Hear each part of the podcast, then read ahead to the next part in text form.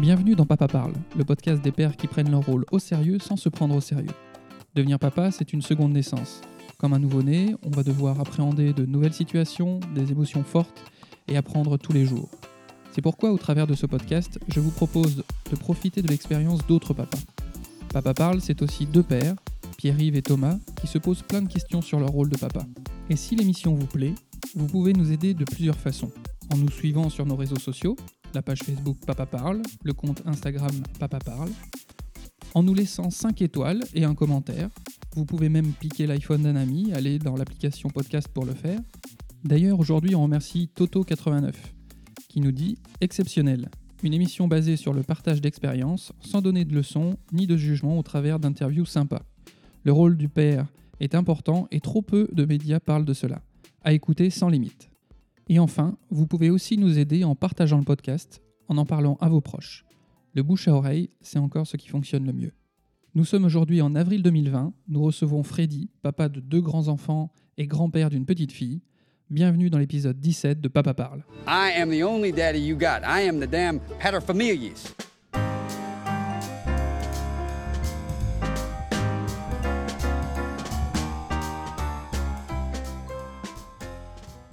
Bonjour Thomas, bonjour Freddy. Bonjour. Content, Bonjour Pierre-Yves. content de t'accueillir dans l'émission Freddy. Bonjour Freddy. Euh, donc pour ceux qui ne te connaîtraient peut-être pas, euh, est-ce que tu veux bien faire une présentation succincte euh, D'où viens-tu Quel a été un peu ton parcours Qu'as-tu fait dans la vie?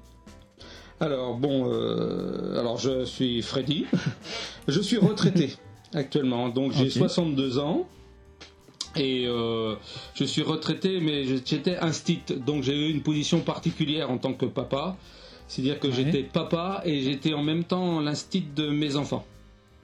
Ah, ok. C'est-à-dire que c'est moi qui leur ai appris à lire, écrire, euh, compter. Et Ouais. puis euh, mon parcours, bah, c'est tout simple. hein. J'ai fait pas des grandes études, j'ai fait l'école normale d'instituteur. Et puis euh, Ouais. j'ai fait, par contre, je suis resté pendant de nombreuses années dans une petite commune comme instit. J'ai fait 33 ans dans la même école. D'accord. Voilà. Ok. Euh, mes enfants Et- sont adultes. Je suis euh, papy d'une petite fille qui s'appelle Marion. Ouais. Et bah, je profite de la retraite. Enfin, ce moment, c'est la retraite plus, plus, plus, puisque à ce moment, c'est le confinement. Oui, tu, tu, petit aparté par rapport à ça, tu le vis comment? C'est finalement, comme tu dis, la retraite, mais exagérée Oui, c'est ça. C'est-à-dire que là, c'est vraiment. Alors, le confinement, au début, quelque part, ça m'a pas déplu. C'est-à-dire qu'au début, je me suis dit, ah, c'est super, je vais avoir du temps. Pour un retraité, c'est c'est rigolo quand même. C'est-à-dire, en fait, c'est pas avoir du temps, c'est ne pas avoir de projet, quoi, pas avoir de trucs à organiser, euh, même de voyage ou de sortie ou n'importe quoi. C'est-à-dire, et puis me mettre, pouvoir faire des choses que je repoussais tout le temps. Voilà. D'accord. Euh, et en fait, ben, comme d'habitude, ben, j'ai pas fait ce que je pensais faire pendant ce confinement. Eh, je- J'ai émis une théorie avec ce confinement, c'est que finalement, si on repousse, on repousse toujours certaines choses, c'est que fondamentalement, on n'a pas envie de les faire. Qu'il y ait c'est confinement ou pas, ça, euh. ouais, on repousse, on repousse. Ouais. Bah, comme les cheveux qui poussent, c'est pareil. D'accord. Tu as combien d'enfants Freddy? Alors j'en ai deux, j'ai un garçon et une fille. Ok. Donc ils ont euh, 30, euh, que je fasse pas de bêtises, que je dise pas de bêtises, ils ont 36 et 33.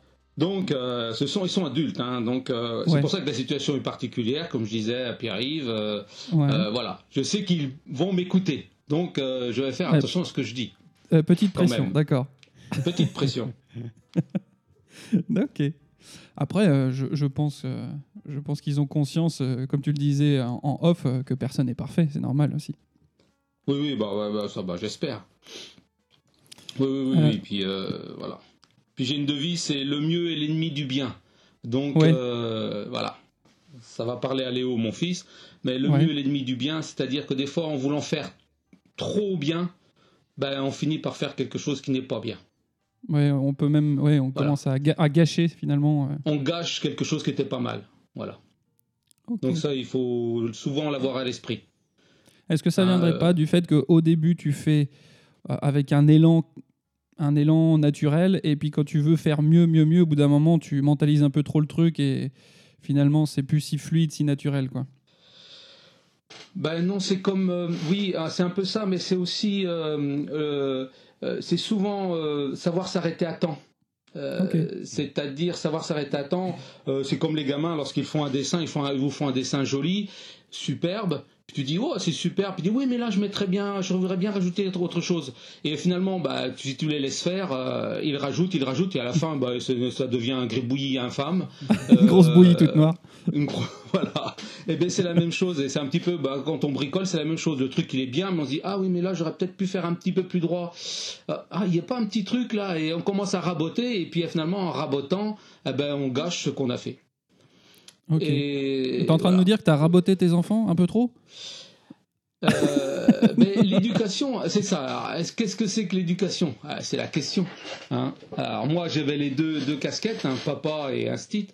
Donc, les... dans un premier temps, il faut ouvrir l'esprit, et dans un autre temps, il faut mettre un cadre. Voilà, c'est un peu antinomique, euh, ouvrir l'esprit, mettre un cadre.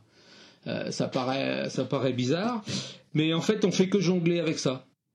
T'as eu cette C'est-à-dire, sensation là en on- tout cas. le- avec un cadre, on essaye de mettre un cadre, et puis quand le cadre est trop souple, ben on resserre le cadre, et puis quand le cadre est trop serré, ben on se rend compte qu'on brime, qu'on n'ouvre pas l'esprit. hein, ça, tu le dis autant euh, pour ton travail de professeur des écoles que ton rôle de papa. Oui, pour les deux. Ouais, pour les deux.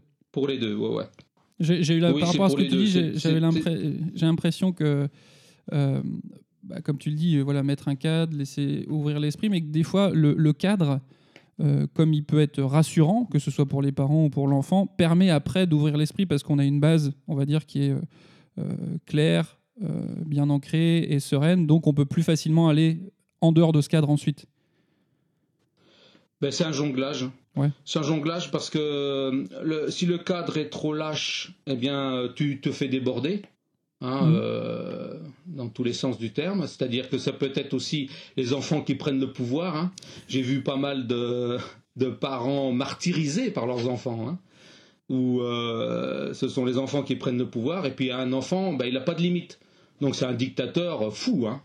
Mais Ah on, oui, est, on, en plein peut- dans cette période-là avec, euh, avec mon grand, là, où, Ah ouais. Il peut Ou, devenir euh, un dictateur fou. Ouais, ça. Là, en ce moment, c'est vraiment. euh, bah, sa, sa volonté est, est première. Et Mm. quand on lui fait le miroir, si par exemple nous on fait la même chose, bah non, non, non, non, non ça c'est pas possible. Par contre, moi je peux le faire. Là, il est en plein Voilà, dedans, là, il a 4 ans et demi, Ouais. il est à fond. Tu voulais Ah dire oui, quelque mais chose il a fond, mais alors après, il y a une période qu'on appelle la période de latence, tu vois. Ouais, Entre, euh, à partir de 6-7 ans, on dit l'âge de raison un peu, hein, 7 Ouais. ans. Euh, mais il faut bien savoir que tout ce qui n'a pas été fait de 7 à 14 ans, arrivé à l'adolescence, ça ressort. hein. d'accord. C'est-à-dire que, en gros, euh, cette période de latence là, de 7, euh, de 7 ans jusqu'à l'adolescence, c'est la période bénie, hein, où alors ils écoutent, où on a l'impression que tout est bon, et puis à l'adolescence, ça peut très bien repartir en vrille. hein. D'accord. Je, no- je note. Parce hein. que là, Je bah, note. il faut qu'il il faut plus bah tard, oui, parce que là, il avant avant 7 ans, il constitue son moi, son, son être personnel, et puis à 14 ans, bah lui, il faut qu'il se constitue, mais en dehors du milieu familial, c'est-à-dire qu'il faut qu'il se il faut qu'il s'épanouisse quoi. Ouais. Et euh, et souvent, bah, le, le modèle parental euh, n'est plus le modèle euh, intéressant. Le modèle le modèle intéressant, ce sont les copains, les copines On a envie de voir ce qui se passe les- ailleurs. les stars de la télé ou les chanteurs ou n'importe qui, mais pas les parents forcément. Et là, c'est une période un petit peu difficile, enfin pas difficile, mais transitoire entre l'enfance et l'âge adulte. C'est ça. Ouais, c'est... À, à t'écouter, j'ai l'impression que sur les, euh, les, les 6-7 premières années, l'enfant apprend à devenir un enfant et à bien Ouais. comprendre toutes les règles de ce qu'on attend de lui, etc., ce qu'il peut faire, pas faire. Et qu'après, du coup, c'est euh, passé 7 ans, en gros, il, il a bien maîtrisé le sujet d'être un enfant et il le fait très bien entre 7 et 14 ans. Ouais. Et puis qu'arrivé à 14 ans, l'adolescence, en fait, il faut qu'il apprenne à devenir adulte. Hmm. Mais, mais là, et c'est plus forcément les parents qui vont lui apprendre ça, il faut qu'il aille le chercher ailleurs, donc ça fait des frictions avec, euh, avec le milieu parental.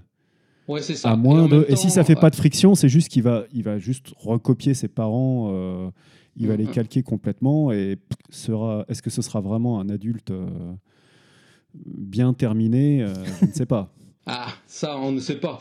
On ne sait pas. En même temps, euh, si on regarde dans notre entourage ou dans les ce qui, comment ont vécu les gens qui ont dit, qu'on dit, qui ont réussi, bah, euh, en fait, il n'y a, a pas de chemin. En fait, euh, toutes les voies sont possibles.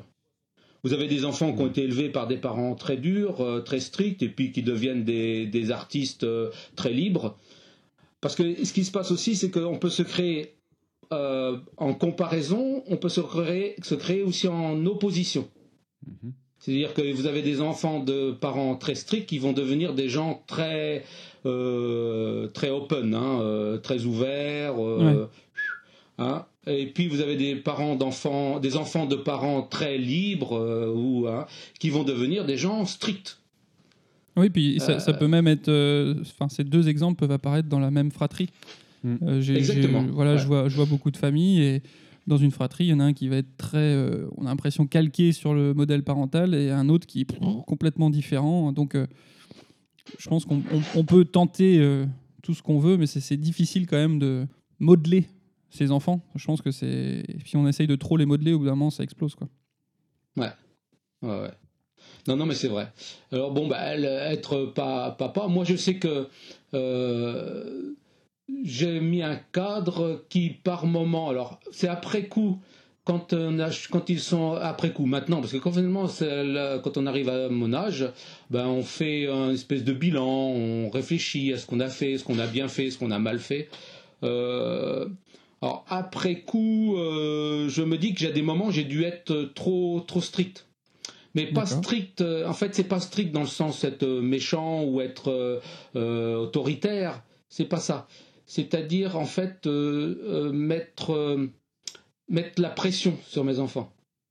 D'accord. Mais c'est une pression, c'était une pression bienveillante, hein, parce que j'ai j'ai toujours, on a toujours eu des relations euh, très, euh, très fusionnelles avec mes enfants. hein. ça s'est toujours très bien passé. Mais justement, cette relation fusionnelle et tout fait que je pense que je leur ai mis pas mal la pression.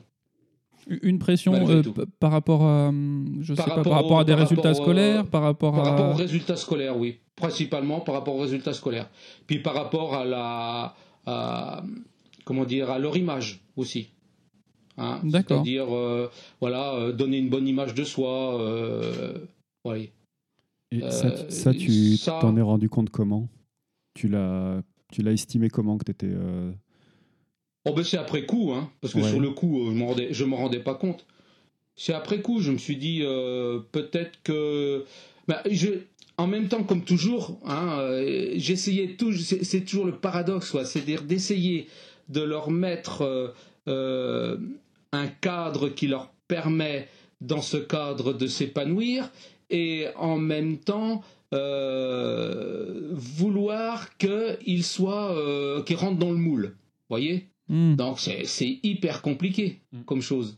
D'accord. C'est-à-dire que je- un épanouissement, une, une liberté d'esprit, mais en même temps qui puisse s'adapter à la société dans laquelle on est. exactement. Mm. Et ça c'est ça c'est c'est c'est c'est c'est la difficulté. Ouais, ouais, je, je vois ce que tu C'est veux la dire. euh, difficulté. le- C'est c'est super d'avoir des enfants euh, qui, euh, qui sont libres d'esprit, mais je pense que ça peut être très anxiogène qu'ils soient marginal ou vraiment euh, qui. Oui, Parce qu'on va pas. exactement. On parce peut que, avoir ouais, peur. on- alors, ça dépend comment on a travaillé sur soi en tant que parent, parce qu'on peut avoir peur du regard des autres pour nous, et puis on peut avoir peur que notre enfant souffre de cette originalité ou de ce côté. Mm, mm, mm. ouais. Euh, oui, parce qu'on a un enfant rêvé hein, euh, quand, euh, quand il naît. Hein, Ouais, alors, on superbe transition. rêvé. Parfaite transition. quelle, quelle idée avais-tu avant d'être papa? Euh, Quelle idée avais-tu euh, du rôle de père et puis de ce qu'allait être euh, la paternité et ce, ce modèle d'enfant? Alors, rôle de père, bah, c'est souvent par rapport au père qu'on a eu. Hein. Ouais. Alors justement, Voilà, hein, ben, bien sûr. Alors moi, j'avais un père qui était aimant, mais qui ne le montrait pas. Hein. D'accord. Je savais qu'il était, je savais qu'il m'aimait. hein, Je tu, le- savais tu le savais euh, au travers de euh, ses gestes, de bah, ses euh, actions de gestes, ouais, de gestes, de simplement de gestes, d'attitude. Voilà, mais il le disait pas. hein, euh, il le disait pas, euh, il ne le montrait pas. Hein, c'était pas, c'était pas l'homme à câlin. Hein, c'était, euh, voilà, pas du tout. Alors moi, si tu- moi dans ce cas-là, moi j'ai plutôt pris le, le contraire. C'est-à-dire que moi, ce qui m'a manqué, c'était ça. Alors moi, j'étais très câlin. D'accord. très euh, Papa papa papouille. poule, euh, voilà. Ah ouais, un papa poule à fond. hein. câlin, protecteur, peut-être trop d'ailleurs. hein, Ouais. euh, voilà. Et euh, et puis de temps en temps, ben, de temps en temps, comme tous les papas poules, les papas câlins, de temps en temps, euh, je piquais des colères. Ok. Parce que forcément, ça, et ça débordait. Ou alors je me disais, oh là là, mais attends, là, mais là qu'il te respecte plus, là. euh, voilà. Parce qu'en même temps, tu veux du respect. bon. pff. Mais, Ah, mais- ce, qui, c'est- c'est- ce qui est intéressant, par contre, c'est après, quand on devient papy, c'est que cette notion de vouloir du respect, on n'en a rien à cirer. D'accord, ok. Et, euh, justement, pour, pourquoi, enfin, selon toi, hein, pourquoi c'est important quand t'es papa et quand t'es grand-père, après, c'est pas important? Qu'est-ce qui est important dans ce Parce respect Et encore, respect, qu'est-ce que ça veut dire mais... Ouais. Parce que tu as toujours l'angoisse quand tu es papa, justement, que de l'enfant rêvé, euh, c'est-à-dire de l'enfant que tout le monde apprécie, qui, est, euh, euh, qui a une vie sociale riche, qui est présent, bah, qui est beau, hein, qui est voilà, l'enfant rêvé. Et ce que tu n'as plus quand tu, quand tu es papy, hein. D'accord. Quand tu es papy, voilà, l'enfant rêvé, tu t'en moques. hein, de, tout ce que tu veux, c'est vivre des moments super sympas avec tes petits-enfants. C'est tout. Voilà. Euh, donc, avec tes, enfants, tu as, l'enfant rêvé, et puis, euh, et puis après, ben, tu fais avec. C'est-à-dire, il y a des moments où tu te dis euh, Ah là là là là là là, là j'ai peur qu'il tourne mal. Ouais. Voilà. Parce que tu rêves pas que ton gamin euh, devienne SDF avec, euh, avec un chien dans la rue, quoi. Euh, Je, voilà. je peux, je peux le concevoir, oui. C'est pas, un- rêve. Enfin, je, je- ah, ou alors peut-être s'il y a des parents qui rêvent de ça pour leur enfant, euh, bon, c'est il peut-être il y a, quand même bon. il y a peut-être des, des, des- des SDF ou des punks à chiens qui euh, ont des enfants et qui ont très peur que leurs enfants deviennent euh, des banquiers avec un costume euh, et qui vivent pas dans la rue et pas de chien. Mais bon, j'en connais pas, on peut pas les interroger. Ça pourrait être intéressant. Ah, je sais pas. Ah, ce serait intéressant de savoir. Ce serait intéressant de savoir. En tout cas, toi, c'était pas, Euh, c'était rêve- pas sur ta feuille de route, en tout cas. Ouais, mais alors, ça m'a fait du. Alors, c'était pas l'histoire d'une réussite euh, sociale euh, euh, avec un poste à responsabilité et tout. Hein. Non, non. C'était plus euh, qu'ils aient une réussite au niveau relation sociale. C'est-à-dire que qu'ils soient, qu'ils, qu'ils, qu'ils entrent dans le maillage de la société et qu'ils trouvent leur place et qu'ils s'épanouissent dans ce maillage-là. Voilà. C'était pas forcément qu'ils deviennent, euh, je sais pas, euh, PDG ou euh, ou, euh, C'était pas la, réussite pour toi, c'est pas synonyme. avocat, mais- La, voilà. la réussite n'est pas synonyme de euh, comment de bien ou de beaucoup d'argent, mais plutôt plutôt dans le relationnel et dans le social. Voilà. Ouais, c'était plus ça, dans le relationnel, le social, et mais quand même ne pas être dans le besoin. Oui. C'est-à-dire être capable quand même d'assurer euh, ses arrières, de vivre dans le, dans le confort. D'accord. Donc Ah. le confort pour toi étant être sûr de pouvoir avoir à manger, un toit et possiblement se payer Un quelques toit, loisirs. Manger, euh, voilà, voilà. Pouvoir élever euh, des enfants, euh, voilà. Ok. Euh, Et donc tu, tu disais que des fois tu dois faire le deuil de ce que tu avais imaginé sur, je sais pas, ce qu'ils allaient faire, comment ils allaient être. ben, ben, en fait, moi je suis pas déçu, hein. je suis plutôt satisfait moi Ouais. de ce qu'ils sont devenus mes enfants. T'es content de ton boulot? Euh, moi, si je fais le bilan, euh, je suis pas mécontent. hein. Ouais. Parce qu'on a, on a toujours des relations, euh, des relations super sympas. Euh, ce que je, ce que je craindre, ce que j'aurais pu craindre, c'est que qu'il y ait une distanciation, tu vois. Mhm. Euh, quand ils arrivent à l'âge adulte, euh, bon, ce qui n'est pas le cas. euh, bon, il y a la distanciation euh, géographique, mais mais autrement, non, non, non, non, non. Je m'entends toujours très bien avec mes enfants et c'est bien. J'apprécie. Voilà. Et je- j'aime bien discuter avec eux, euh, on a des belles discussions, c'est c'est sympa. Donc, euh, de ce point de vue-là, je pense que je suis pas mécontent de, de- du résultat. Mais en, en sachant que finalement, je n'y suis que pour une petite part. hein, euh, un, enf- un- un être humain, euh, ça se crée de toutes ses relations, ça se crée pas simplement avec ses relations Mais moi, j'ai eu la double casquette. Et le moment où. Et, mais- et en fait, euh, rétrospectivement, le moment, les moments que j'ai le plus apprécié dans ma, au niveau de la- ma profession, c'est le moment où j'avais mes enfants en classe. Ok. Et est-ce que tu sais ce Ouais. que eux ils en pensent? De- du fait de t'avoir eu comme euh, instit Et autre question, tu, Bah, je pense pas qu'ils aient été tu traumatisés. les as eu combien de Ah. temps comme euh, chacun comme euh, dans ta classe? Euh, oh, bah, j'ai dû les avoir deux ou trois ans Ouais, chacun. Mais par contre, ils, ils ont fait toute leur scolarité primaire. Dans mon Ouais. école, c'était une petite école de campagne. hein. Donc, en fait, ce qui s'est passé, c'est que mes enfants, je les ai quasiment eus tout le temps. Puisque ma femme, Sylvie, est infirmière. Donc, le matin, elle embauchait à 6 heures. C'est moi qui préparais les biberons, qui emmenais les gamins euh, à- chez la nourrice, ou après qui les emmenait à l'école. Pendant les vacances scolaires, c'est moi qui les avais. euh, voilà. Je me suis- en fait, j'ai- fait du H24 avec eux. hein. Hmm. Voilà. Et euh, bah, c'était pas désagréable, hein. Après coup. Oui. Sur- sur- à- l'époque, je sais plus quel était ma, mon état d'esprit, mais je suppose qu'il y avait des moments où j'aurais bien aimé Avoir du temps pour toi. euh, lâcher un peu, avoir un peu plus de temps pour moi. Mais après coup, c'était pour moi les meilleurs moments, euh, un- une époque de ma vie qui était une époque très très agréable de m'occuper de mes enfants. Est-ce que tu arrivé. mm, Ah ouais. Enfin, est-ce qu'il n'y avait pas cette crainte euh, par rapport aux autres enfants euh, qu'on dise d'eux que c'est les chouchous du prof parce que c'est les enfants? Est-ce que est-ce qu'il y avait est-ce qu'il y a eu cette problématique-là qui est apparue ou tu as réussi à bien faire la part des choses et Non, parce que moi j'étais j'étais pas un j'étais pas un instit euh, hyper euh, sévère hein, euh, et donc euh, j'ai toujours des relations avec mes élèves plutôt de papa. Quoi. Ouais. Voilà. Hein.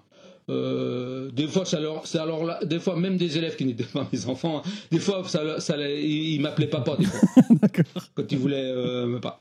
Voilà. Je, non, j'ai jamais eu de relation euh, hyper stricte avec mes élèves. D'accord, oui, donc il n'y avait pas de différenciation. Donc de- euh, ça se passait très bien. Et puis euh, quand mes enfants étaient en moi en classe, ben, les- leurs petits camarades de classe c'était leurs copains.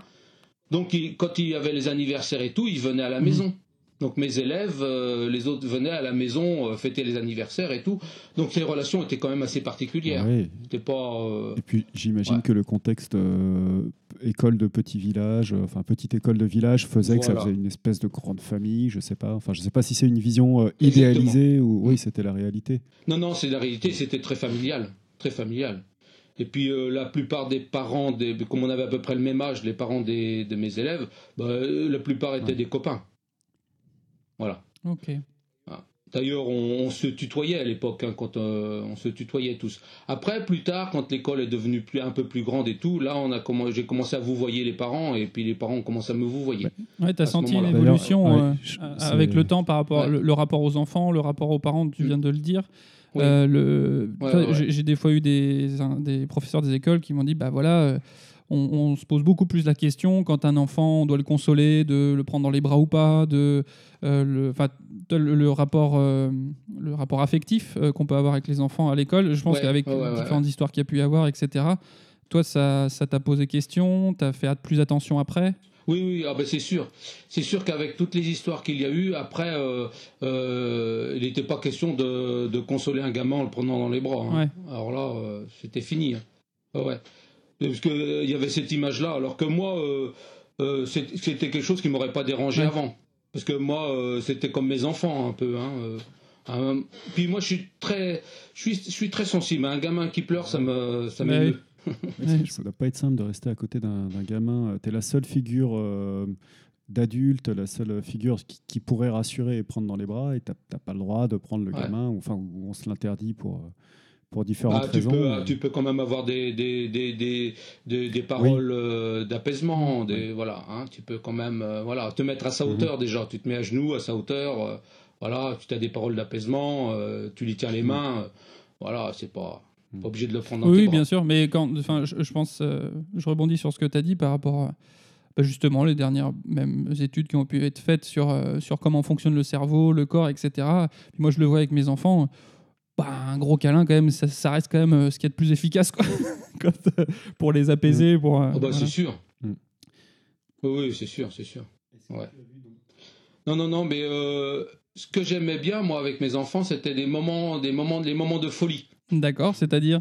C'est-à-dire des moments, des moments où on, on se lâche. Alors nous, c'était tous les soirs après après le repas.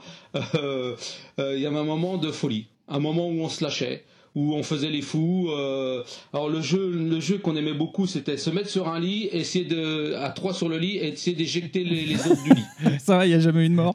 Voilà. Il n'y a jamais eu de mort. On appelait ça Oui. la bagarre. Hein Ah, on va faire la bagarre. Et alors, on se mettait tous les trois sur le lit et on éjecte, euh, fait, fallait éjecter les deux autres. Alors forcément, moi, j'utilisais pas Oui. ma force. hein. Eux, ils se mettaient à deux contre moi, puis ils, essayaient- puis ils m'éjectaient. hein. Puis bon, je me laissais un peu faire. C'était marrant. Des moments complètement. Alors que normalement, c'est un moment avant le, avant le coucher, c'est un moment d'apaisement. Euh, C'était pas du tout Ouais, ça. bah, le, C'était un moment le- d'énervement. le- on en revient un peu hein, sur cette euh, consigne de, de moment Ouais. d'apaisement, faire dodo. Souvent, euh, quand il y a eu une journée euh, euh, qui a peut-être été chargée émotionnellement, etc., de, de tout lâcher, ça peut faire du bien aussi. Ouais. Que ce soit pour les parents ou les enfants. Moi, je pense. Je pense. To- Toi, euh, Je pense qu'il y avait Ouais. de l'énergie encore à, à dépenser. toi, t'as pas bon, constaté que c'était plutôt handicapant après pour le pour qu'il puisse s'endormir. Non, non, non, pas du tout. Après, bah, après on lisait une histoire et puis euh, un câlin et au lit, hein, euh, Hmm. c'est bon. Euh, non, non, non.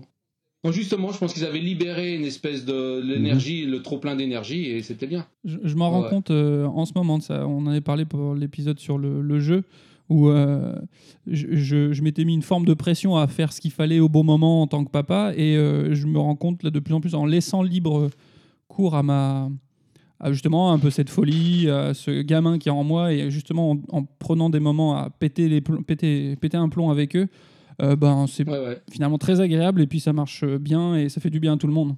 Ah ouais, mais c'est de ces moments-là moi, moi, dont je me souviens le plus avec Ouais. nostalgie, hein, en fait.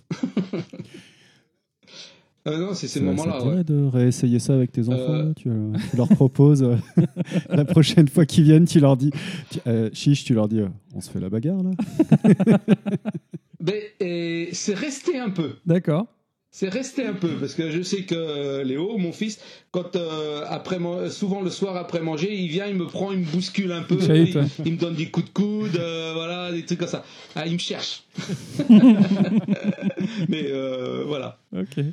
Il y a eu, il y a eu un peu la bagarre avec ta petite fille? Euh, non, non, c'est pas pareil avec elle. Non, non, non. Elle, c'est euh, non, non. Non, parce qu'on fait la folie, on fait les, on fait les fous tout le temps. D'accord.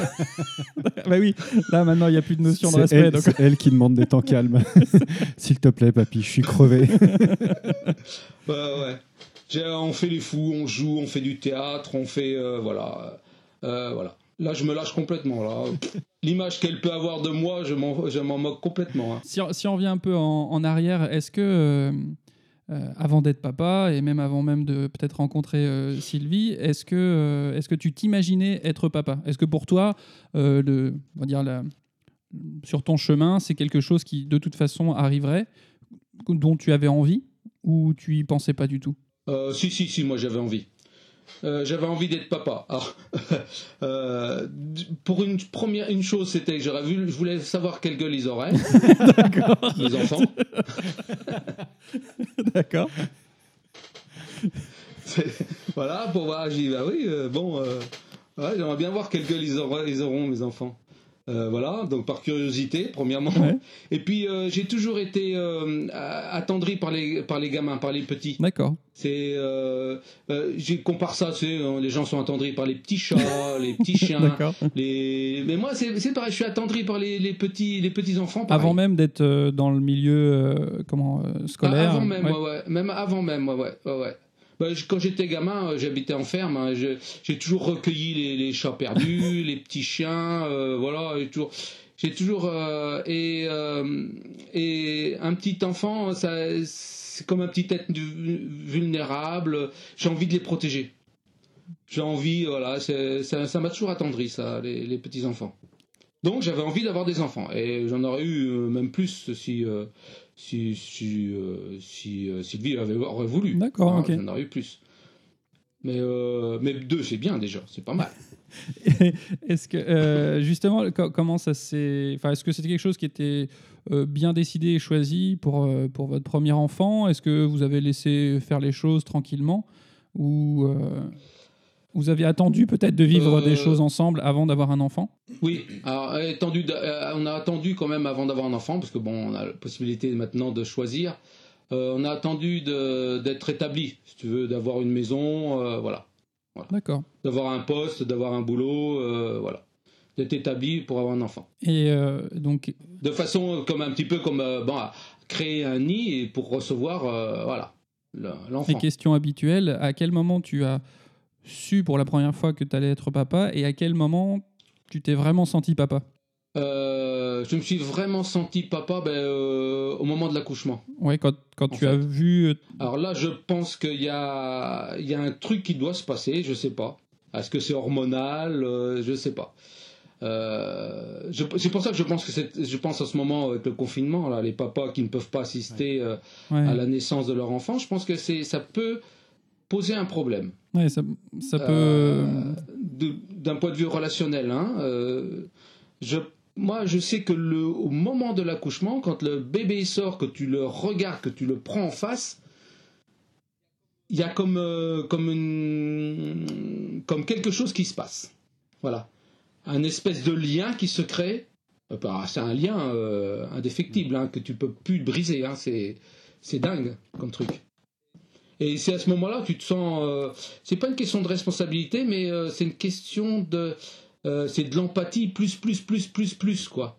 C'est-à-dire que tu, tu serais capable de donner ta vie pour ce petit être, alors que tu donnerais pas ta vie pour tes parents, forcément. Oui, oui. Là, euh, Oui, tu, comme s'il y avait un, trans, un transfert. D'un seul coup, Ouais. voilà, il y a plus de valeur dans ce petit être qu'en toi-même, quoi. C'est Ouais, ouais, ouais, ouais, ouais. Alors je pense que bon, est-ce que c'est, ça doit être hormonal ou je ne sais pas, hein, je, je ne sais pas ce qui se passe.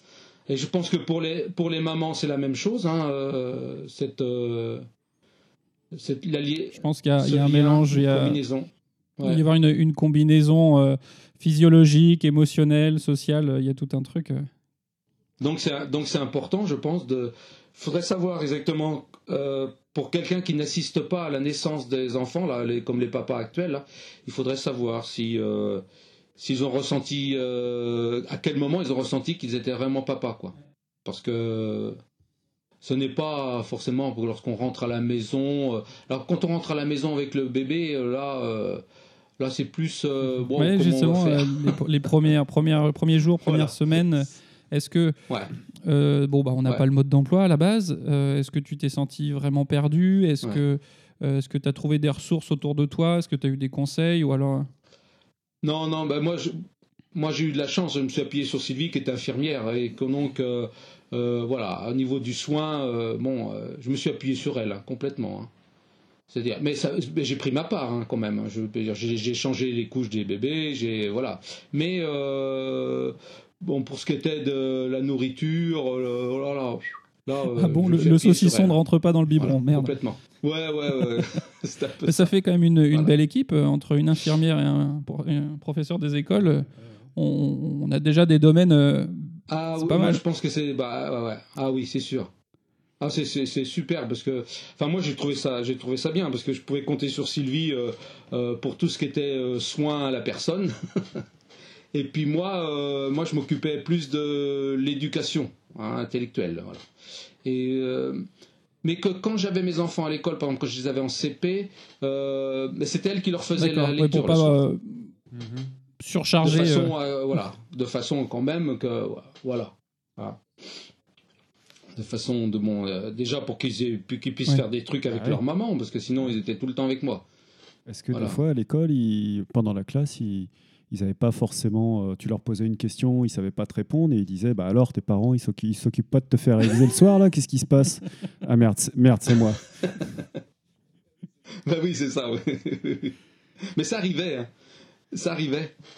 Ça arrivait même assez souvent. Et c'est ça qui est intéressant, c'est que ça arrivait souvent. Puis des fois, je me, je me rendais compte que j'avais donné trop de leçons. Ah, c'est pas mal, ça. Oh Mais là là. alors justement, ouais, très intéressant. Est-ce que euh, le fait d'avoir tes enfants dans ta classe a changé ta pratique en tant qu'instituteur? Ou du Oui. coup, tu as, eu les deux rôles à la fois, là, tu été parent d'élèves et euh, professeur en même temps? Ouais, est-ce ouais. que le soir, tu te disais, euh, il il est chiant cet instit à filer tous ses devoirs Ah merde, c'est moi. C'est exactement ça. C'est exactement ça. ça m'a permis après de, de, me rendre compte que finalement on a tendance à en donner trop. Hein.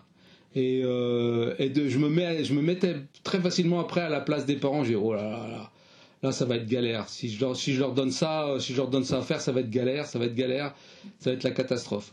Donc euh, ça m'a permis ouais, de relativiser au niveau des devoirs. Ouais.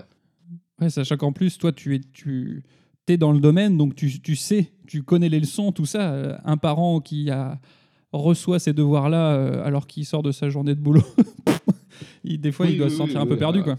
Ouais, ouais, ouais, ouais. Ah ben, je comprends. hein. Je comprends très bien. Mais normalement, les, les devoirs hein, à la maison sont interdits depuis de nombreuses années. hein. Ah ouais? Depuis 1900. Ah oui, oui, oui. oui. Ouais, ouais, ouais. D'accord. Enfin, tout ce qui est d'accord. devoirs Tout ce qui est Ok, devoirs écrits, normalement, sont interdits. à- sont interdits.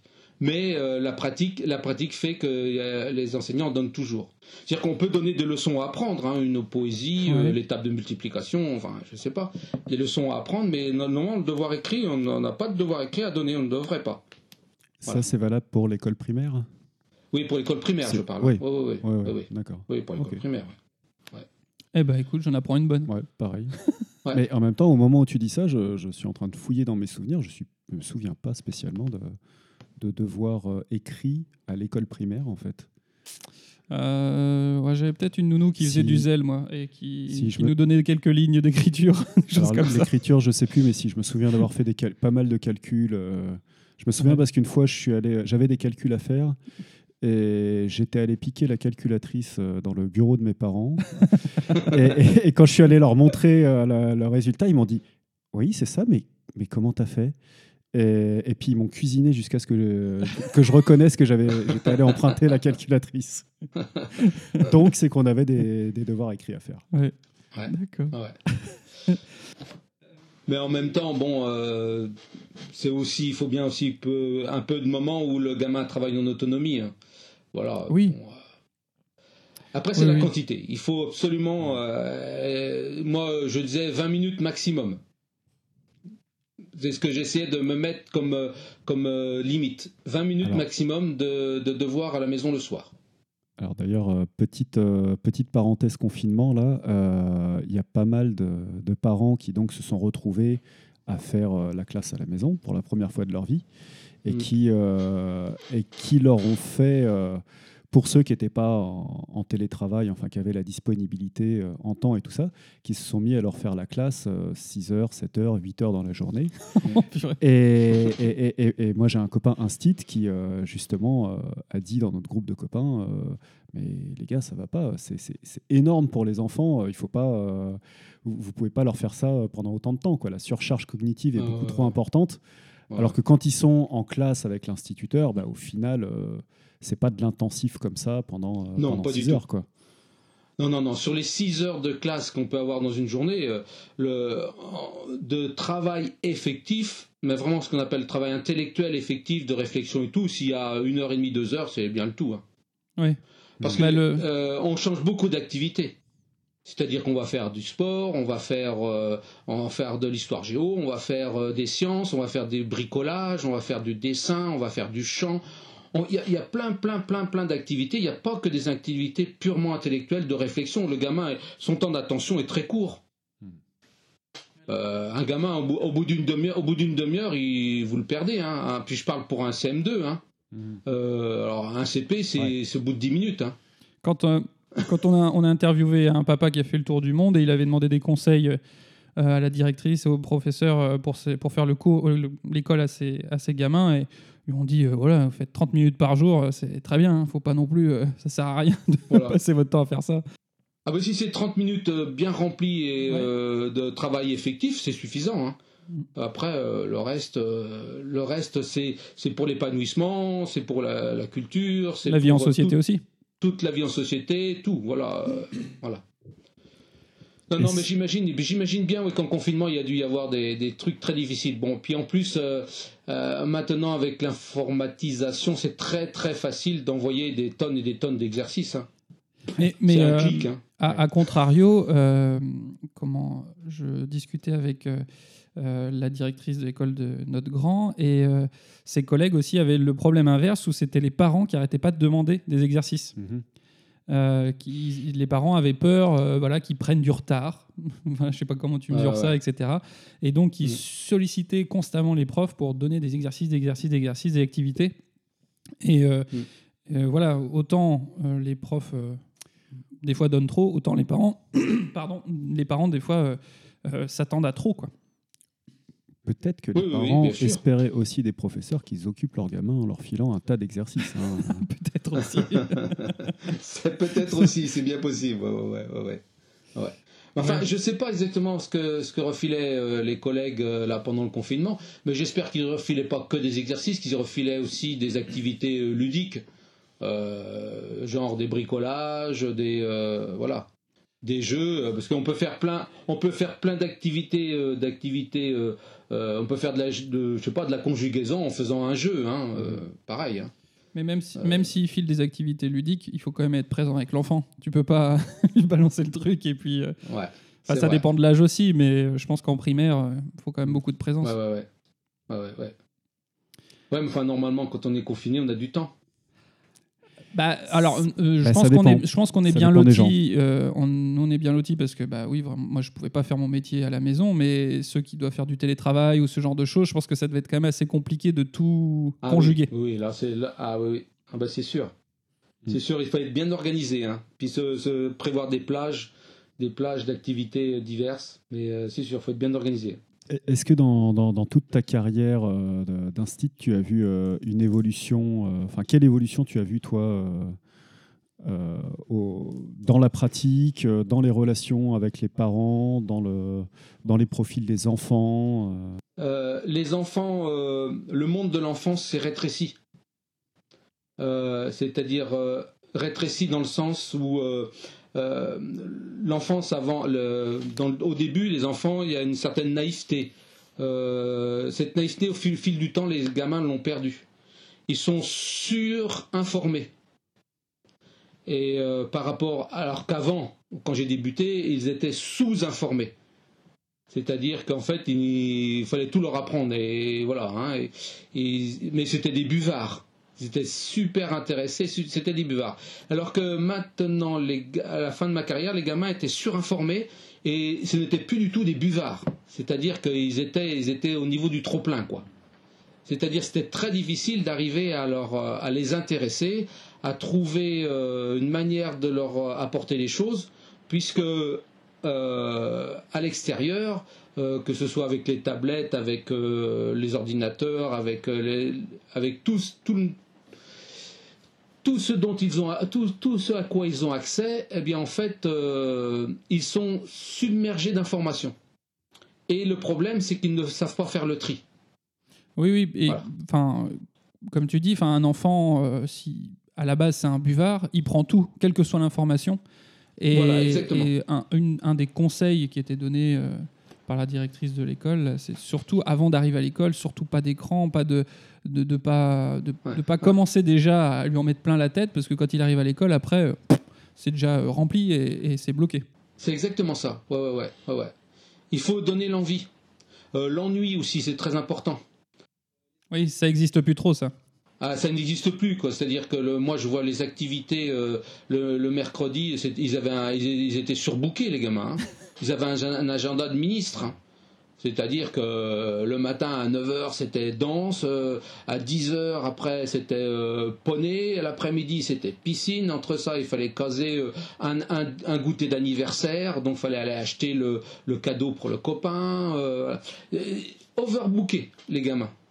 Et ils arrivaient le jeudi euh, matin en classe euh, crevés. Puis en, en plus de, en plus de leur planning euh, overbooké, le, je pense que nous, en tant que parents, euh, s'ils nous voient constamment courir, je pense que ça participe Mm. aussi à ça. euh, parce que on, on- on a. Enfin, moi, j'essaye justement petit à petit de prendre conscience de ça, mais je peux avoir vite tendance à me rajouter des choses et à courir dans tous les sens et à, et à donner un exemple de, de surcharge. Quoi. Ouais, ouais, ouais, ouais, ouais.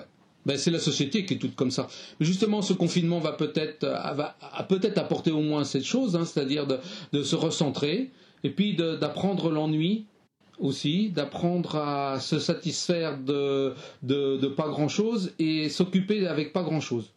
Hein. Moi, moi j'ai le souvenir de gamin, euh, moi j'habitais en campagne dans une ferme, hein, euh, donc euh, l'ennui j'ai connu beaucoup, mais en fait c'était pas de l'ennui. Euh, je pouvais passer une heure à regarder une fourmilière. Ouais.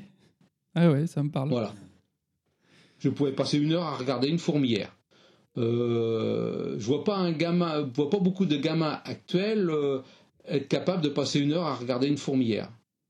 Simplement observer. Bah, déjà, est-ce qu'il va remarquer la fourmilière Oui, déjà. Il y a ça Ouais, aussi. ouais, De- de- de- D'essayer de, de travailler euh, le sens de l'observation.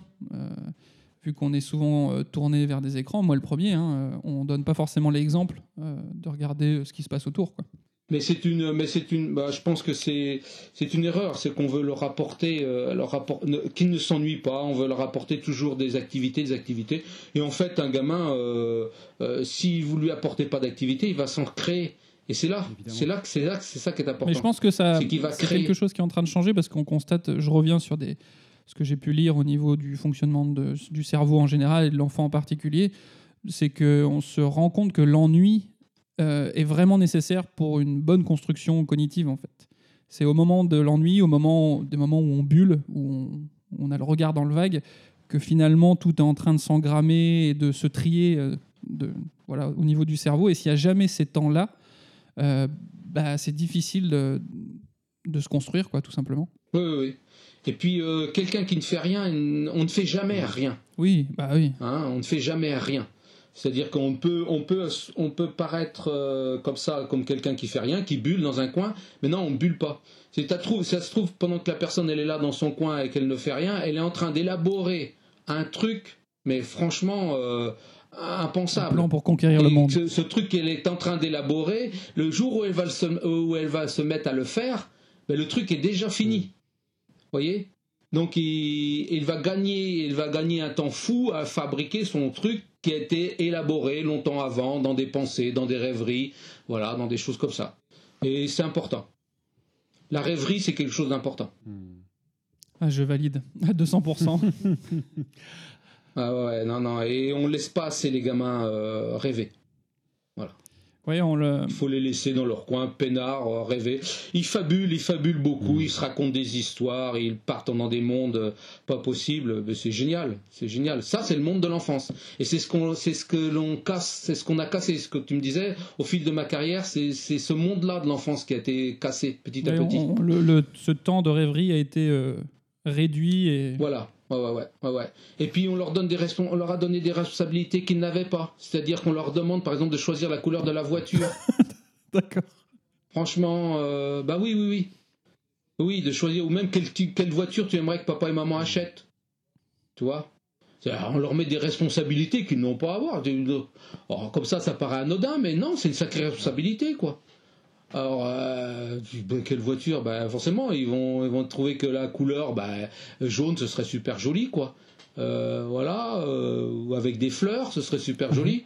Puis là, ben, on leur dit, bah non, attends, tu rigoles, on va pas rouler dans une voiture jaune avec des fleurs. voilà, et puis là, on les casse. Ouais, je vois ce que tu veux dire. Ouais. Voilà. Ouais. Et si on choisit, et, et alors dans un sens on les casse, et dans un autre sens si on choisit la couleur qu'ils ont choisie, parce qu'ils se disent ah j'aime bien la couleur de la voiture du voisin, voilà. Bon, si on choisit cette couleur-là, on leur donne un pouvoir qu'ils n'ont pas, qu'ils n'ont pas à avoir. Ouais. Voilà. C'est-à-dire que, c'est-à-dire qu'on leur donne trop de responsabilités, on leur demande trop leur avis.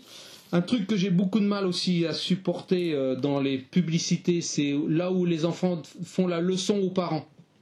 Alors, c'est, c'est ça paraît comme ça rigolo.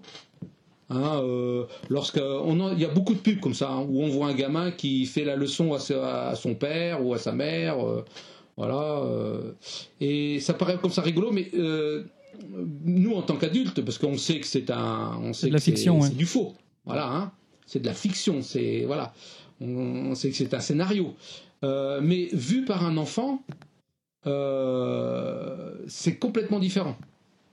C'est complètement différent. Ça lui donne un pouvoir qu'il n'a pas à avoir. Parce que le pouvoir. Il le prend au premier degré. Alors, un enfant qui. un- ouais, il le prend au premier degré, et un, un enfant qui a du pouvoir, c'est un enfant qui est anxieux. Ah, On, on pourrait croire qu'un gamin, qu'un gamin qui prend le pouvoir sur ses parents ou qui prend plein de pouvoir à la maison, euh, que c'est un gamin qui est heureux, forcément il fait ce qu'il Mhm. veut. Eh bien non, il est anxieux. Il est anxieux parce qu'il a des responsabilités. Parce que voilà, il se dit mais c'est moi qu'il faut qu'il décide de voilà voilà c'est moi qu'il faut qu'il décide de la couleur de la voiture. Ah, Waouh waouh fou quelle responsabilité euh, voilà et ça le rend anxieux et euh, il peut être euh, en mal-être. Hein. Bah, le- dans, dans ça, les. lui, Vas-y. ça lui envoie comme, euh, comme message mes parents ne sont pas capables d'assumer leur rôle de parent. C'est à moi de faire le, à moi de faire le voilà. parent pour mes parents. Oui, et puis euh, une, insécurité. Ils sont une insécurité, c'est-à-dire qu'après euh, une perte de confiance dans le fait que euh, voilà, ils sont là pour me protéger, qu'avec eux je crains plus, je crains rien, je suis à l'abri de tout. Non, non, non, ça crée de l'insécurité, de l'angoisse. Non, non, donner tout le pouvoir aux enfants, non, c'est pas, c'est pas une bonne idée. Si on, si on revient, là on a fait un, grand pan sur euh, l'école, l'éducation, et, et merci. Je, je, bois, je bois tes paroles, Mm. toute ton expérience, là je, j'accueille Mm. ça avec, euh, avec plaisir. Euh, justement, donc il y a eu la transition où tu es devenu euh, grand-père. Euh, justement, ça, ça s'est passé comment Ouais. pour toi quand on, on te l'a annoncé quand, quand tu as enfin vu ta petite fille Quels ont été les ressentis par rapport à ça? Est-ce que tu l'attendais? Alors j'ai, euh, c'est pas compliqué, j'étais en classe. Quand je l'ai appris, j'étais en classe avec mes élèves et j'aurais dit hein, le matin. J'aurais dit euh, là vous voyez, euh, vous me voyez et ce soir vous aurez un, comme un, comme un style, vous risquez d'avoir un papy. voilà. Oh, Il y en a qui m'ont dit oh vous n'êtes pas si vieux que ça. J'ai dit ah si si vous, euh, ce soir je serai un papy. Et donc euh, ben, j'ai suivi hein, parce que euh, donc j'avais mon smartphone hein, qui était allumé et, et j'avais mon fils qui m'envoyait des SMS euh, les ah, ça y est c'est bon elle est rentrée dans la salle euh, voilà tout le machin j'ai tout suivi hein. donc je, je m'occupais de mes élèves hop j'allais faire un tour au bureau crac, une je journée tu étais un peu moins concentré sur ton boulot. quoi. Ouais, ouais, beaucoup moins. Ouais, ouais, ouais. ouais. Et, et quand euh, j'ai eu ça y est, elle est née, euh, voilà, elle pestant, tout le machin, bah, bah, le premier truc, c'est je l'ai annoncé à mes élèves. J'ai dit ça y est, voilà, vous avez devant Bah, vous. tu l'as annoncé à ta famille, quelque part. à tes autres enfants. Euh, ouais, un peu. Ouais, ouais, c'est ça. Ouais, ouais, ouais. Et j'étais super content. J'étais super content et, et quand je suis donc je suis allé la, la voir à maternité euh, parce qu'elle elle habitait Paris hein, à cette époque-là. Donc je suis allé là, on est allé passer le week-end à Paris hein, pour la voir à la maternité et euh, euh, bah, c'est pareil. Quand je l'ai, j'ai eu une connexion comme avec mes enfants. D'accord. Ce même lien Une qui connexion. créé. euh, Alors, est-ce que c'est la, je sais pas, un lien filial Je sais pas, je sais pas. Mais il y a, j'ai eu une connexion et et je me souviens, j'étais fumeur. Et quand on est, donc je suis sorti fumer une cigarette, hein, euh, et là, et quand on est rentré euh, euh, en voiture, euh, je n'avais plus de cigarette parce que j'ai fumé cigarette sur cigarette, j'étais un peu excité, il n'y avait plus de cigarette. Et euh, je me suis dit, oh là là, vivement qu'on arrive à la maison. J'étais parce qu'on donc c'était sur l'autoroute. Hein, je dis, oh là là, vivement qu'on arrive à la maison pour que je puisse fumer une cigarette. Oh là là là. Puis je dis, oh, oh là là, j'en ai marre de ces cigarettes. Puis je dis, il me faudrait un truc. Il me faudrait un truc pour m'arrêter de fumer. J'ai dit, il me faudrait un truc qui me, qui un truc. Puis je lui dis, ben, eh, tu viens d'être papy. hein. Si tu veux voir ta petite fille grandir, faudrait peut-être que tu t'arrêtes de fumer. Et c'est comme ça que j'ai arrêté de fumer. J'ai arrêté de fumer quand ma petite fille est née. Oh, c'est beau ça. Ouais. Et arrêter Donc, comme ça euh, ou... Ah ben comme ça, direct. Je suis arrivé à la maison, je suis arrivé à la maison, euh, il y avait des paquets de cigarettes, euh, j'y ai pas touché. Et puis, euh, puis le lendemain, bah, je me suis dit, bah, hier t'as pas fumé, pourquoi fumer aujourd'hui euh, bah, voilà. Et puis voilà, puis, puis, puis j'ai arrêté. Façon Forrest Gump, quoi. Je suis arrivé tellement loin, pourquoi pas continuer? Et c'est ma petite fille qui m'a fait arrêter de fumer. Enfin, la naissance de ma petite fille qui m'a fait arrêter de fumer. C'est un, c'est un super médicament. Ouais, ah oui, oui. Donc comme quoi, tu vois, je m'en souviens. Arrêtez les patchs, faites des enfants. Demandez à vos enfants de faire des enfants. Ou demandez à vos enfants de faire des enfants. Ouais, c'est ça. Et, Ouais. et puis, bah, tu voulais peut-être garder la forme pour, faire, pour, pour pouvoir faire le fou avec elle tout le temps, quoi. Oui, aussi, oui, oui. Puis euh, non, mais j'avais vraiment envie de la voir grandir, quoi. Hein? Euh, parce que bon, euh, après on fait des calculs. Quand on arrive à quand on arrive à 50, 60 ans, on fait des calculs. Euh, alors mes parents sont morts à tel âge, donc euh, il me resterait à peu près ça. Quel âge elle aurait quand je mourrai Euh, Est-ce que je vais la voir adolescente Est-ce que je vais la voir se marier Est-ce que je vais la voir adulte Est-ce que je vais Est-ce que je pourrais assister, je sais pas quoi, à la naissance de ses petits enfants, de ses enfants Vous voyez, on se fait plein de calculs comme ça, Ah ouais. parce que le, le temps devient important. Ouais, le temps devient une, une denrée rare. Est-ce que- un- Est-ce que plus le temps passe, plus il passe vite? Tu confirmes ça? Ça, c'est vrai, ouais. C'est ce que mes parents me disaient, et bon, moi, ça me faisait rigoler, hein, mais c'est vrai. Alors, je ne sais pas d'où ça vient. Est-ce que c'est parce qu'on a moins d'activité, moins de changements? Non, même pas, je sais pas. C'est euh, Le temps passe plus vite. Après, Les de semaines manière, défilent euh, comme des... de manière relative, c'est que, c'est que quand, euh, quand tu as 3 ans, eh ben, une année, c'est la moitié de ta vie. quoi. Alors que quand tu arrives à 40-50 ans, ça correspond plus qu'à un, un 40e, un 50e, donc euh, c'est plus la oui, même chose. Oui, oui, je pense que c'est ça. Oui, oui, oui. Oui, oui, puis il y a des événements qui se sont passés il y a 10 ans, j'ai l'impression que c'était il y a un an ou deux, toi. Et... Ouais. Ouais, ouais. Oui, oui. Non, non, le temps passe bien plus vite en vieillissant, c'est bien vrai. Mais bon, euh, après, euh, l'essentiel, c'est de, de, de vivre, hein, parce que euh, vieillir, c'est encore ce qu'on a trouvé de mieux pour pas mourir.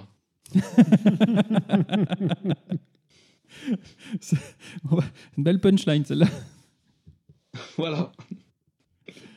Euh, une, on, on a le temps encore pour une petite question? Ouais, vas-y. Euh, Si euh, tu connais Retour vers le futur, Oui, bien sûr. Oui. Si tu avais la chance d'avoir une DeLorean qui voyage dans le temps et que tu pouvais revenir dans le temps avant d'être papa, euh, est-ce que tu aimerais euh, faire ou dire quelque chose à, à- au jeune Freddy? Ah, ah, Sous-entendu, ah, c'est sous-entendu, est-ce qu'il Oui, peut oui, y avoir un, un un regret, conseil, quelque chose, un conseil que tu voudrais te donner euh, il y a- voilà. Ben, je sais pas. Écoute, j'en sais rien du tout. C'est pas obligatoire.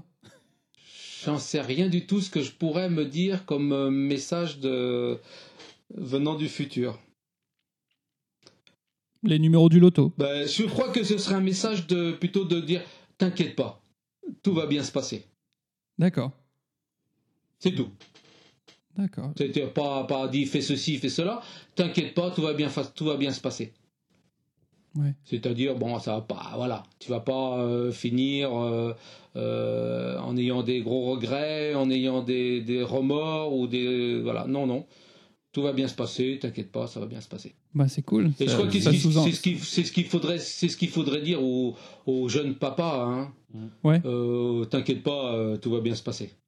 D'accord. Ah, avec le temps, les choses euh, se font bien, quoi. Oui, oui, oui.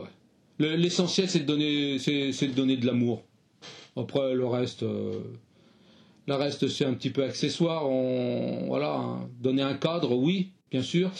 Puis surtout donner de l'amour de façon à ce que, euh, en fait, que ton gamin ne fasse pas de bêtises ou de conneries euh, simplement pour ne pas te décevoir. Ah, ok. Sur ces belles paroles, je crois qu'on va clore l'émission. Donc, si je résume, euh, laisser les enfants rêver, c'est important, Euh, Et puis- hyper important, et donner de l'amour un maximum. un maximum. Ben, merci beaucoup, Voilà. Freddy, Oui, merci Freddy. Merci infiniment C'était un plaisir pour de toute discuter cette avec vous. Ah expérience transmise. J'ai noté plein de trucs, plein de petits euh, skills, tricks à, à garder euh, pour plus tard. Euh, être très attentif quand tu arriveras à 13-14 ans, voilà. Même à- bah, justement faire attention à ce- cette, oh, alors, cette le- période le, de flottement. Le problème, c'est que maintenant, c'est Ouais, que maintenant la, pub, la, la prépuberté arrive de plus en plus tôt. Ah oui, on est C'est plus ce que j'ai remarqué du... aussi ouais. au niveau de l'école. euh, euh, les, les gamines, dès le E CE2, CM1, elles commençaient déjà à avoir des attitudes de, de prépubère. Quoi. Mm. ouais, Ouais. a- attitude, mais d'accord. De- Ouais. plutôt, plutôt en, en effet miroir à ce qu'elle voyait, mais pas forcément parce que euh, il y avait une, on va dire une, une puberté euh, physiologique qui s'opérait. Ah bah il y a aussi, euh, non, y a non, aussi non, un oui, avancement plutôt, de dans la la- dans puberté ouais. physiologique. Oui, oui, il y a la, la puberté. Ouais. Il y a aussi, il y a aussi si, un ouais, Elle avancement. arrive aussi de pour- plus en plus tôt. euh, Mais bon, CE1, CE2, Ouais. ça me paraît tôt quand même. CE1, CE2, Ah, c'est CE2, tôt, mais, CM1, mais à partir euh, de CM1, CM2, il y a des. Ouais. Ça, ça CM1, commence. quoi. CM2, ouais, ouais, ouais, Ouais. ouais. Ok. Bon. Pas pour toutes les gamines, hein, pas pour tous les. Plus, plus les filles. Hein. Mm. Les, les filles sont beaucoup plus, euh, plus en avance que les garçons. Ouais, tu l'as ressenti? Les garçons, euh, c'est- euh, non. c'est- On reste basique. Beaucoup plus tard. On reste, ouais, ouais. Ouais, Courir les copains, ouais, manger des basique. patates et tout va bien. Ouais, ouais, ouais, ouais, ouais. Jouer au foot, euh, voilà. D'accord. Après le reste, euh, on verra. Bon. Eh bien, à nouveau, merci beaucoup à tous les deux. Merci Freddy. Euh, Ben, merci à je, vous. je te laisse à ton, em- en- ton emploi du temps de ministre. Je voudrais pas, je voudrais pas que tu Ouais, sois ouais, pressé ouais, derrière. d'ailleurs, J'ai regardé mon agenda. euh, bon, je suis overbooké. euh, là, il faut que je fasse. J'ai euh, j'ai sieste, après euh, repos, et puis après bouquin. Et euh, pff, non, non, là, Ouais, t'es- ouais, full. ça va être dur. Bon, Full. allez, merci à tous et puis euh, je vous donne rendez-vous au prochain épisode. Merci. Au revoir. Allez, ciao.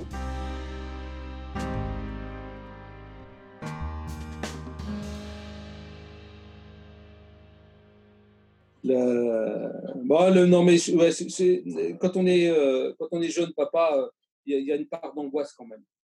Ouais. Hmm. Il y a une part d'angoisse hein, sur euh, et qu'il faudrait pas quoi. Mais qui, qui disparaît déjà presque au second. Ben, euh, le- le- on voit tout de suite que le deuxième, on est déjà beaucoup plus cool. Ouais, ça m'étonne pas. On est déjà, Mhm. c'est déjà moins stressant. Ouais. Euh, parce que on- tout ce qui est euh, technique, hein, euh, l'échange, la bouffe, Ouais. tout ça, euh, bon, ça, on maîtrise.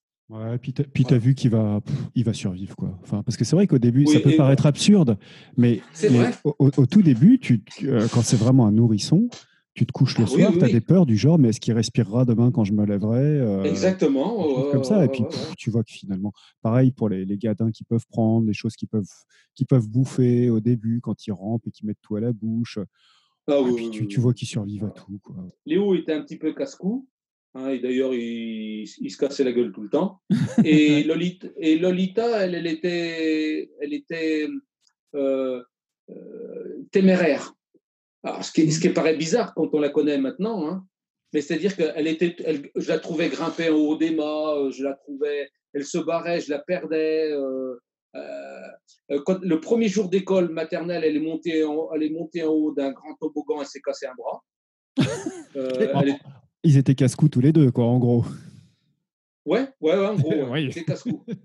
Alors, euh, ça, m'angoissait à chaque fois. Je me disais, alors, qu'est-ce qui va leur arriver à ce coup-ci euh, Je pense que je pense que c'est après deux trois ouais deux trois allées aux urgences où là euh, pff, je tu sais une fois que tu as bien bien stressé après tu dis bon voilà c'est une petite gamelle et puis basta.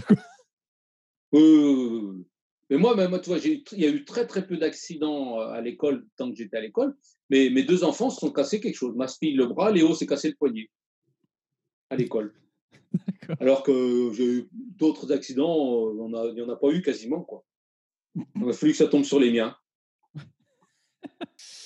Pas c'est ce que je disais. Je disais à Léo quoi. quand il se, ouais, ouais, quand il s'est planté par exemple, son scooter dessus, ben bon, euh, si tu veux, il s'est écorché le genou, euh, voilà, et pas grand chose. Je lui dis, bah, c'est une leçon à pas cher. Oui oui. Parce que franchement, euh, Mmh. maintenant tu sais que tu sais que ça peut glisser, tu sais que les graviers euh, c'est mortel. Voilà, je sais que maintenant tu vas faire attention. Et puis au moins tu vas survivre. Parce que des fois, le... il vaut mieux se prendre des gadins. Tu as raison, ouais, ouais, c'est sûr. hein. Alors le- une chose aussi que j'aurais voulu dire, c'est que euh, il faut profiter de ces enfants.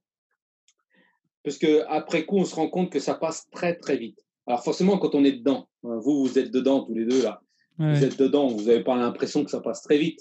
Hein, euh, voilà. Ah, quand même un peu déjà. hein.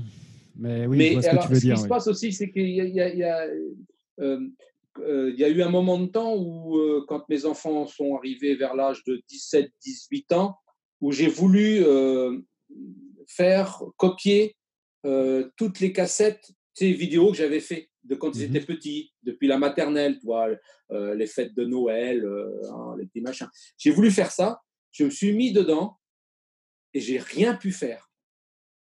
J'ai rien pu faire du tout. Quand je, quand je les voyais sur l'écran, je fondais en larmes. Je fondais en larmes parce que il fallait que je fasse le deuil Ouais. de, de ces enfants-là. En fait, Hmm. ils n'existaient plus, ils n'étaient plus là, ces enfants-là. Mm. Maintenant, euh, j'avais des enfants adultes, mais ce n'était plus les mêmes. plus- Ces enfants-là avaient disparu. Voilà, engrangé, engrangé du souvenir, de- du plaisir, tout ça, parce que donc profitez, profitez au maximum de, des moments que vous avez avec vos enfants. Je suis ton père.